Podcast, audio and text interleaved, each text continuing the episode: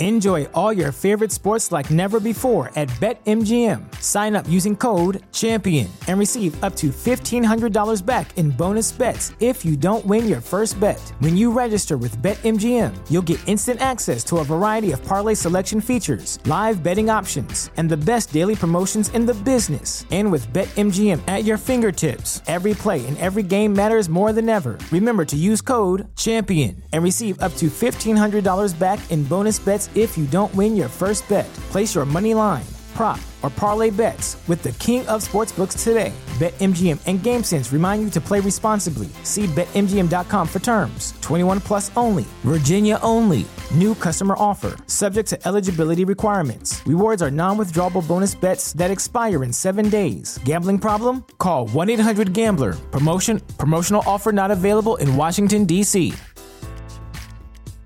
At Parker, our purpose is simple. We want to make the world a better place by working more efficiently, by using more sustainable practices, by developing better technologies. We keep moving forward.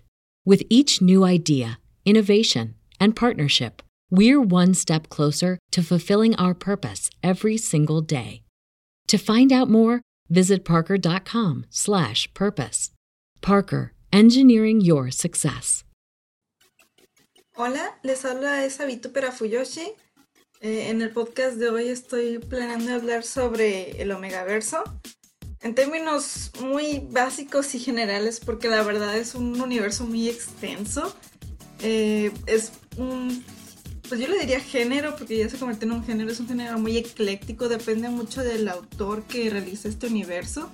Y aunque tiene nociones básicas o generales, realmente uno se puede inventar lo que quiera y tornar la historia para, para el lado que quiera. Entonces es muy diverso. Realmente hay una gran diferencia de una historia a otra cuando uno empieza a leer, por ejemplo, un fanfic o un manga de género de magaverso. Realmente hay mucha diferencia eh, entre una historia y otra. Aunque tengan las mismas partes básicas de alfa, beta, omega, siempre tienen sus características que hace que cambie y que tengan una, una sensación de frescura, de que, ah, mira esto, esto no lo había pensado, qué buena idea. Eh, en este caso me voy a ir por la descripción de cómo se originó. En este caso, a lo que leí es de que empezó con las novelas de licántropos o de hombres lobo. Toda esta jerarquía que tienen y esta parte animalesca viene precisamente de las manadas de lobos las manadas de lobos están eh, jerarquizadas por precisamente los alfa, los betas, deltas, gamas. Eh, tienen una jerarquía muy más amplia que la que uno ve en el omegaverso convencional, que es de pues una sociedad humana. Y en el caso de este, estos primeros historias de Omegaverso, pues empiezan siendo de hombres lobo. Entonces aquí ves prácticamente el alfa siendo un lobo, generalmente de piel, de piel de pelaje blanco, que enmarca que es el alfa, es el dominante. Generalmente los omegas tienen un pelaje oscuro o negro y los beta pues son un poco más cafés. No son tan ni oscuros ni tan claros, tienen un tono más grisáceo. Y por ahí se va el gamma, que generalmente es un poco más agresivo y a veces un poco más listo pero dado su agresividad realmente no nunca puede llevar el mando. Siempre va a estar debajo de un alfa. Entonces a partir de estas concepciones empieza a ir a los fandoms. Los fandoms que no propiamente son eh, licántropos, sino que empiezan a tomar una historia más moderna, menos animalesca, menos sobrenatural y entonces en este caso se quita toda la parte de la licantropía, ya no se transforman, son personas normales entre muchas comillas, pero se mantiene esta parte biológica que los jerarquiza, es casi como una situación de, de jerarquización draudiana, no, darwiniana en la que como tal si tú naces alfa omega es por una cuestión de género que va aparte de tu género femenino masculino. En este caso eh, los alfas se les denomina mucho porque son los que están en la élite, son los que tienen algo que se llama una voz de mando Entonces tienen el poder de doblegar a los demás, a las demás clases, sobre todo a los omega y a los beta, y algunos alfa que tal vez sean más débiles. Eh, a veces se les relaciona que tienen una situación económica más fuerte, están en la cúspide, son, muchas veces los ponen como empresarios, no es obligatorio, a veces ocurre que son alfas, que aunque sean, se supone que tengan que tener grandeza, eh, realmente son personas un poco más mediocres, tienen trabajos muy básicos, pero siguen siendo alfas y como son, se espera grandeza, están en una situación de, ostracismo porque no, es, no están a la expectativa de su, de su género. En este caso está después el beta. El beta se supone que son personas normales, entre otras muchas comillas, porque igual depende mucho de cómo lo maneja el autor. Eh, por ejemplo, hay betas que te dicen, eh, son humanos, fin. Pero hay otros que te ponen que pueden tener este, ciclos de celo, que pueden marcar también entre ellos o entre un gamma. Entonces depende mucho de cómo lo manejen, pero por lo general no tienen esta particularidad de... de... Ay, ¿cómo diría yo? Por ejemplo, el alfa tiene los sentidos más desarrollados. Tiene mayor olfato, mayor vista, mayor oído, entonces, y pues obviamente son más fuertes. Y el beta está relegado, realmente no tiene más fuerza física no es eh, increíblemente fértil como son los omegas, está en un punto medio. Entonces por eso se asume que es más como una persona normal, no lo siendo realmente porque varía mucho del universo. Luego están estos que son omegas. Y bueno, pues los omegas se consideran la, la parte más inferior entre otras comillas. Porque supone que abajo de eh, los omegas están los gamma, pero los gamma casi no se usan. Los gammas son como se utilizan más en el mundo de las novelas de licántropos o del omegaverso licántropo, porque están basadas en esa jerarquía de lobos. Y uno que otro veces lo retoma, pero como no es tan común, ya no lo. Pues no están presentes. Están, entonces el omega por lo general se asume que es el, la jerarquía más baja. Entonces tienen estos trabajos que son de ama de casa, de eh, servicio social, algo que no requiera tanto esfuerzo físico, sino que requiere un trato más humano. Y por alguna razón, porque es un trato más humano, es menos importante. No tengo idea de por qué este asunto. A veces a mí me suena este asunto del omega, que tenga esos papeles más de humanidades, como si estuviera despreciando eh, de cierta manera algunos roles femeninos, pero ahí ya es un detalle del autor, realmente depende. Hay omegas que sobresalen tanto que pueden ser mejor que un alfa y pueden llegar a tener este, una mejor condición de vida económica. Y no propiamente porque se lo impida el celo. En este caso, los omegas tienen este ciclo de celo en el que son no solo vulnerables, sino que despiden un olor que hace, que provoca una alerta en el alfa y ambos tienen una necesidad por tener sexo, por reproducirse. depende mucho otra vez del autor, que se toma como una violación si el omega no dio consentimiento antes del celo. Pero como digo, depende del autor. Hay fanfics o mangas que no lo toman en cuenta y simplemente se van directo al tema de la violación. Y pues ya, ni modo, ya pasó. Es tu culpa porque eres omega y no tomaste tus supersores perdón, pero ya es eh, mucho debate del el asunto de los omegas. Eh, como había mencionado, hay otros que son los delta y los gamma. Los delta se supone que son... Espera, me confundí. Ok, sí, sí son los delta, pero confundí y pensé que eran gamma. Los delta se supone que están un poco por debajo de los alfa. Son como los segundos. Están arriba de los beta, están abajo de los alfa de nuevo esta, esta jerarquía es más de el omegaverso de los licántropos. Pero puede existir. Y por lo general se habla de ellos como personas muy agresivas, muy inteligentes, pero muy agresivas y muy problemáticas. Eh, y tienen un olor como de vinagre, un poco repulsivo para los alfas y los omegas. Realmente el delta es... Eso puede ser infértil, el macho, la mujer puede embarazarse, pero va a tener muchas complicaciones de salud. eh, puede que su hijo no sobreviva o puede que ella tenga muchos percances. Entonces una mujer delta tiene muy pocas probabilidades de estar en pareja o hacer una familia. Y luego está el gamma, el gamma está por debajo de los omega, también es muy agresivo, aunque sea lo más frágil y sea más débil, un omega es agresivísimo, siempre está buscando problemas. Eh, de nuevo, igual no es obligatorio que sea así, pero es la noción básica que te dan. Y eh, generalmente tienen muchos problemas para dar a luz, en realidad también le puede ocurrir como a la mujer delta que se muera su hijo o incluso que muera el gamma.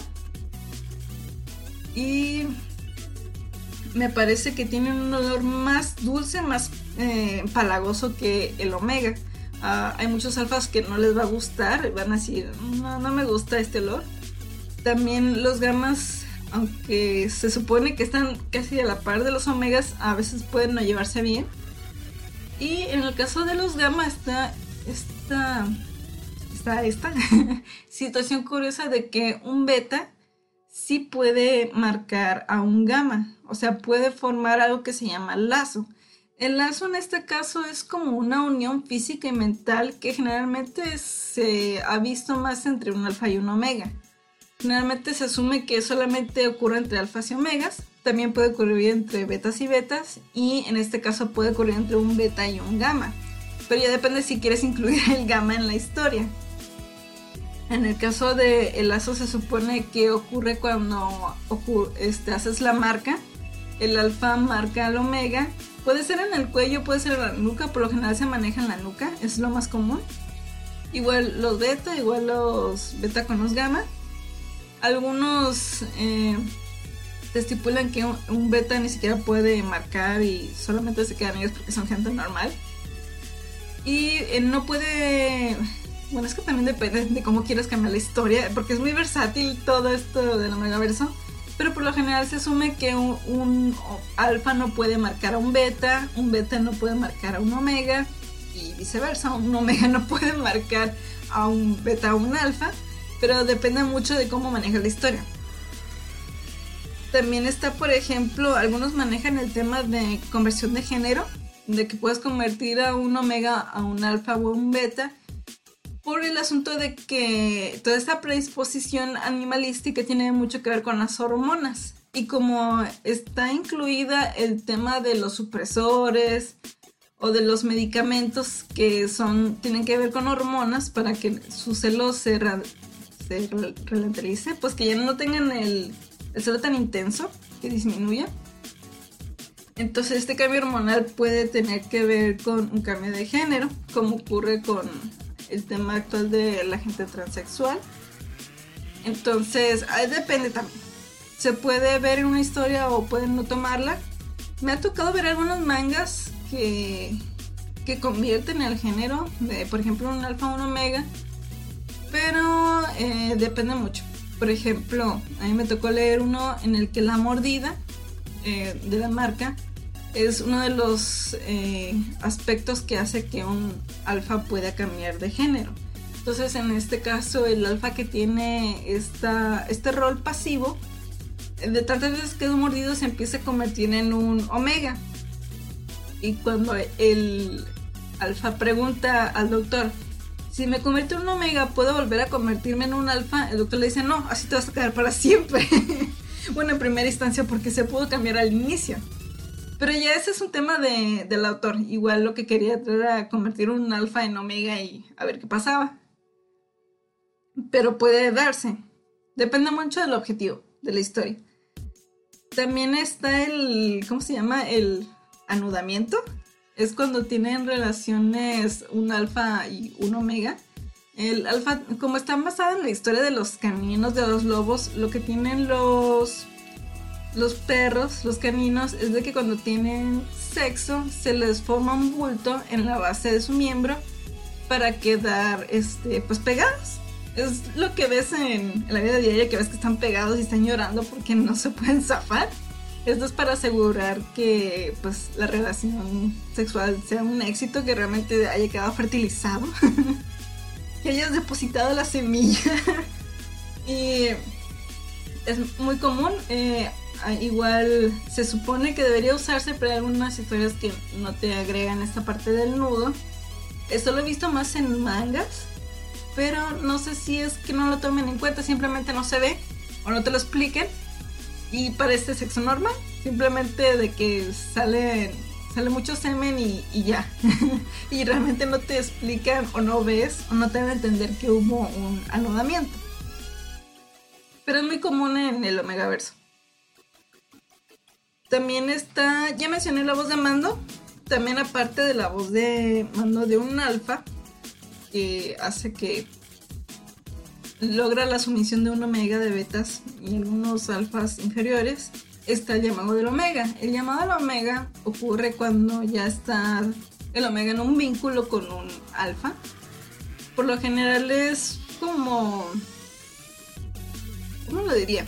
A causa del vínculo que están enlazados mentalmente y físicamente, si un omega se siente en peligro, puede eh, emitir un quejido que el alfa lo alerta, dice algo está pasando, algo está ocurriendo y muchas veces los vínculos son tan fuertes que incluso pueden eh, compartir sentimientos o pueden saber cómo se siente la otra persona, su pareja. En el caso llamado del omega, lo que ocurre con el alfa es de que se pone muy, muy protector, en búsqueda del omega, a ver qué tiene, a ver cómo lo puede ayudar. Y eh, generalmente ocurre esto con, como dije, cuando están vinculados. No sé si ocurre igual con un beta y un gamma, porque la verdad de los gamas y los deltas casi no hay información. Y lo que encontré fue del omega verso de licántropos. Así que no sé muy bien cómo lo manejan, pero igual como es un universo ecléctico, yo creo que no hay problema. Igual puede ocurrir, puede no, depende de qué historia quieres contar. Y está este tema que al principio a me gustaba, pero ya lo he visto tanto que ya se me hace muy agotador seguirlo viendo. Es el caso de la imprimación o los o la pareja destinada. La pareja destinada te lo dan a entender como que hay una única pareja que puedes tener o es tu pareja ideal por motivos de biología, de química, que son muy compatibles químicamente. Y a veces puedes irse por la parte de la biología, puede irse por una parte más espiritual, más metafísica, de que son almas afín. Pero, eh, bueno, a mí lo que me incomoda más de los mangas es que te lo ponen como una leyenda urbana, algo que, que nadie ha visto, nadie ha comprobado, pero dicen que existe. Y casualmente en la historia existe. Y pasa demasiado seguido, pues de repente dicen, ay, es que eso no, no existe, es mentira. Y casualmente, ay, ay, mira si tengo un destinado. Eh, a mí eso a mí me incomoda a veces. Porque lo, lo siento más forzado, pues de repente pierde la, la importancia de la pareja. Es como, ah, no importa porque están destinados, no importa lo que ocurra, van a terminar juntos. Tú ya pierdes la... ¿Cómo se diría? Ya no te impresionas tanto, pues. Porque sabes que van a terminar juntos de a huevo. A fuerzas van a estar juntos porque están destinados. Entonces ya no vas a sentir las problemáticas tan fuertes a que si no lo fueran. Al menos para mí esa es la perspectiva a veces se maneja más desde la el aspecto de la imprimación. La imprimación es como no, sé muy bien cómo explicarlo. Se supone que es cuando te das cuenta, cuando ves a la persona, que probablemente no consigas una pareja mejor. Esto se utiliza más en pues en las historias de licántropos pero no, o sea, no te lo manejan como leyenda urbana. Ellos saben que es posible y que tienen a alguien destinado, no es de que, ay, puede pasarte o no. Ellos son conscientes de que puede ocurrir, pero el asunto es de que nada te puede asegurar que tenga tu misma edad o tu mismo género o no. Eh, realmente no importa que, en qué jerarquía esté. Puede ser otro alfa, puede ser un beta, puede ser un gamma, un delta eh, y puede ser menor o mayor que tú. eh, el asunto de la imprimación es de que no, no discrimina. Puede ser cualquiera, puede que nunca la encuentres porque tal vez nazca antes de ti o murió antes de que tú nacieras. Eh, en este caso me interesa más esa parte, pero generalmente te lo ponen más como el destinado. Casualmente tiene la misma edad o cercana a ti. hay muchas conveniencias en la historia. Eh, pero ya depende igual de, de la línea. En los mangas es común porque ya tienen como un marco de que no te puedes salir de aquí, tiene que ser así o así y ya. Eh, no te puedes salir. En el caso de los fanfics son más flexibles, más versátiles, puedes poner y quitar lo que tú quieras. Y, y ajá, se me olvidó mencionar eso. Hay una gran diferencia en los fanfics y en los mangas. Para empezar, yo primero conocí los fanfics porque pues bueno, el Omegaverso inició en Europa y en América con estas historias que se inspiraron de las novelas de licántropos. Y por ejemplo, en los fanfics, eh, por ejemplo, puede existir alfa de mujeres que tienen miembro y que tienen el nudo. Pueden existir las mismas mujeres alfas en otra historia, pero que no tengan miembro. Eh, puede existir. puede existir o no la pareja destinada. Fíjate que eh, en los fanfics no es obligatorio, ni lo he visto tanto el asunto de la pareja destinada. Es más importante el vínculo. El vínculo eh, de repente se vuelve algo más primordial que saber si estás destinado o no. Entonces puede que la persona que haya elegido vincularse, pues sea X, cualquier persona, pero aquí lo importante es cómo se desarrolla. En este caso puede ser que empiece a sentir lo mismo que siente la otra persona, aunque estén casi en otro país. Eh, el llamado de la omega puede empezar a desarrollarse. O incluso el rompimiento del vínculo. Un vínculo puede romperse si el alfa eh, pues marca a otro omega. Entonces el vínculo anterior se rompe. Se supone que al romper un vínculo ambas partes se sienten mal, se deprimen, se sienten vacías eh, física y emocionalmente. Pero a veces algunos alfas te los ponen como que no les afecta tanto y siguen ahí con marcando omegas a diestra y siniestra. En el caso del omega le, le afecta tanto que pueda deprimirse, puede comenzar a tener tendencias suicidas o incluso puede pues, morirse por la intensidad de la depresión, porque ya no come, porque se descuida. Y, esta parte de del vínculo se me hace que vendría siendo todo. Eh, como menciones extras, están. Algunos lo toman, otros no. Igual depende. la creación de nidos. Se supone que el omega se unido con eh, cosas que son importantes para él, ropa suya, ropa del alfa. Y es para crear como un lugar seguro para su cría. Eso pasa cuando ya está embarazado y va a tener un hijo, un cachorro. Y en este caso, eh, si alguien entra a este nido, una persona exterior, el alfa lo va a sentir y se va a sentir mal consigo mismo porque ha sentido que ha fallado en su pues en su rol de omega porque supone que tiene que tener un hijo y tiene que cuidarlo.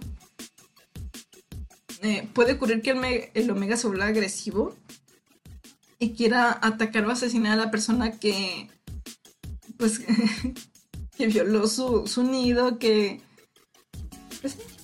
invadió esa parte que no debe invadir porque es donde va a cuidar a su hijo.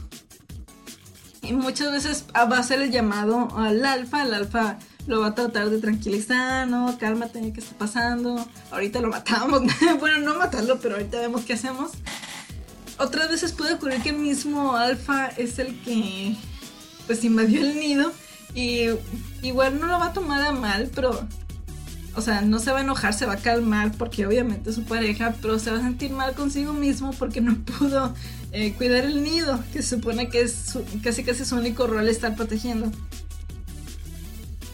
También eh, igual no es tan... Bueno, no he visto que lo utilicen tanto el asunto de los hijos se supone que tienen que estar acostumbrados a sus feromonas. Entonces, a veces solamente necesitan un poco de dolor para tranquilizarse los cachorros. También hay algo que se llaman manadas o paquetes. Packs, pues, es que packs es manada, es lo mismo. Y generalmente se supone que es como una familia, una familia diversa. En este caso puede ser el alfa y el omega con su cría. Puede haber más alfas y omegas dentro de la manada. Y ellos se consideran a sí mismos una familia, un grupo. Y es como una... Tienen ellos un fuerte un sentido de pertenencia entre ellos.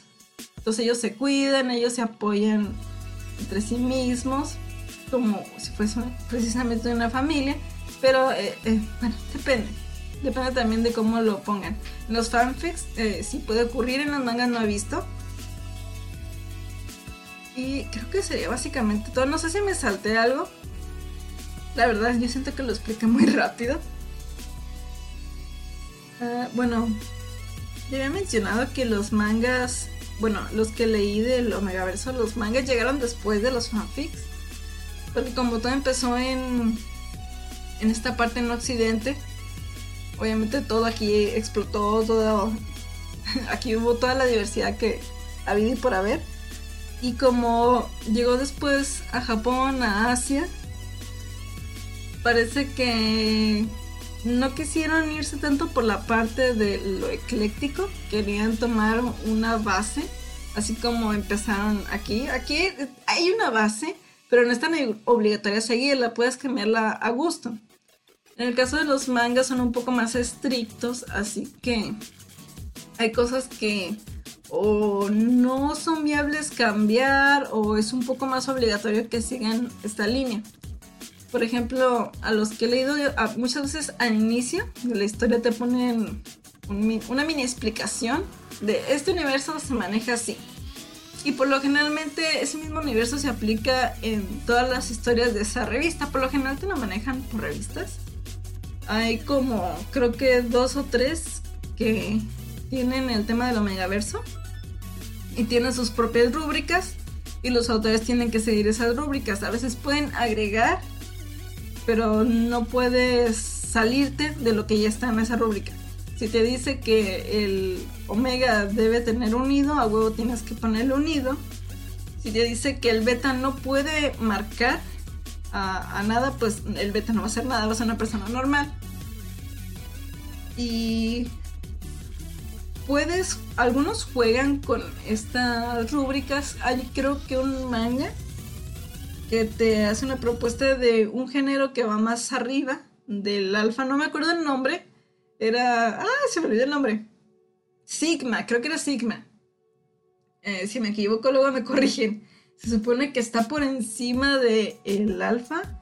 Y no me acuerdo si puede cambiar el género de el alfa a omega. Algo así, es que apenas leí ese manga y ya no me acuerdo bien. Eh, pero ya depende, pues aunque sigas el universo puedes cambiar a una que otra cosa. Pero al menos a mí me parece que es más rígido que un fanfic. Porque en el caso de los fanfics, como son muchos autores diferentes que comprenden la información del Omegaverso de manera diferente, entonces hay una interpretación distinta y hay mucha diferencia de un fanfic Omegaverso de Game of Thrones a otro fanfic de Shingeki no Kyojin de Omegaverso. Hay mucha diferencia, a veces los omegas ni siquiera, los omegas hombres, puede que ni siquiera tengan eh, un miembro, que tal vez simplemente tengan una, una vulva y que todo su demás aspecto sea de hombre. O sea, que tenga vello corporal y todo, pero no tienen miembro. Y otras puede que sí tenga.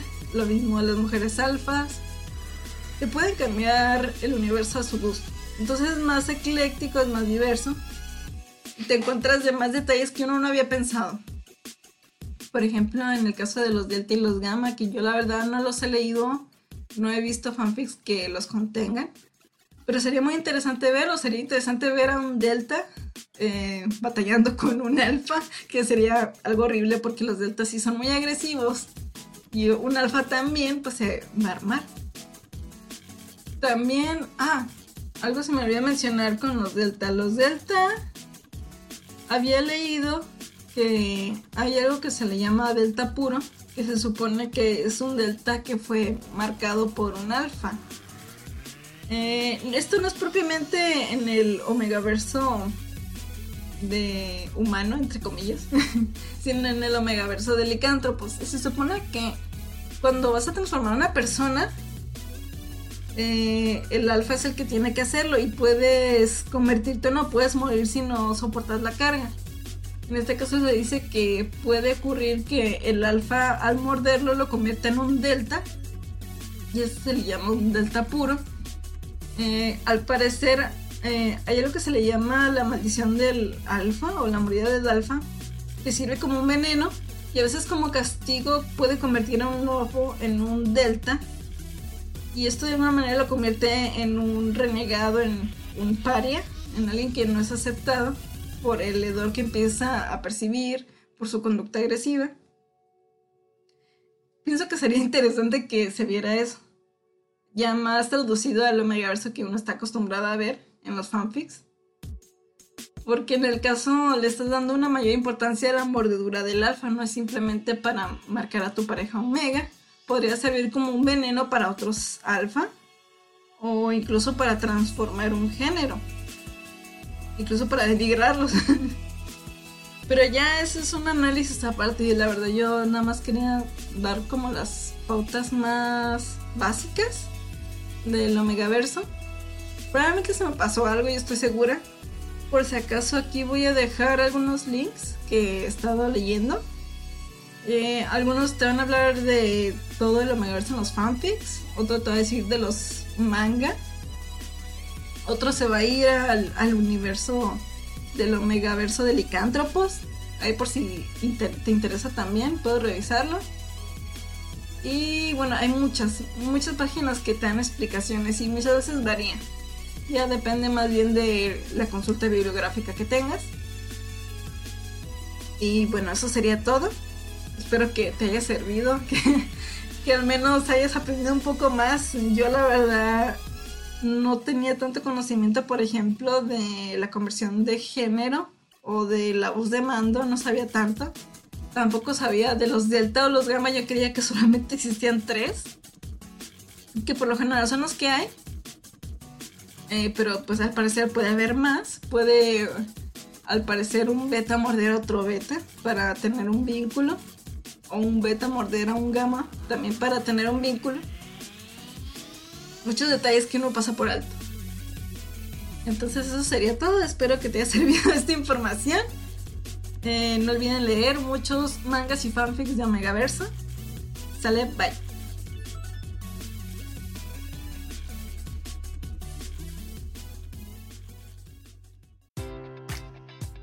Enjoy all your favorite sports like never before at BetMGM. Sign up using code CHAMPION and receive up to $1,500 back in bonus bets if you don't win your first bet. When you register with BetMGM, you'll get instant access to a variety of parlay selection features, live betting options, and the best daily promotions in the business. And with BetMGM at your fingertips, every play and every game matters more than ever. Remember to use code CHAMPION and receive up to $1,500 back in bonus bets if you don't win your first bet. Place your money line, prop, or parlay bets with the king of sportsbooks today. BetMGM and GameSense remind you to play responsibly. See BetMGM.com for terms. 21 plus only, Virginia only. New customer offer, subject to eligibility requirements. Rewards are non withdrawable bonus bets that expire in seven days. Gambling problem? Call 1 800 Gambler. Promotion, promotional offer not available in Washington, D.C.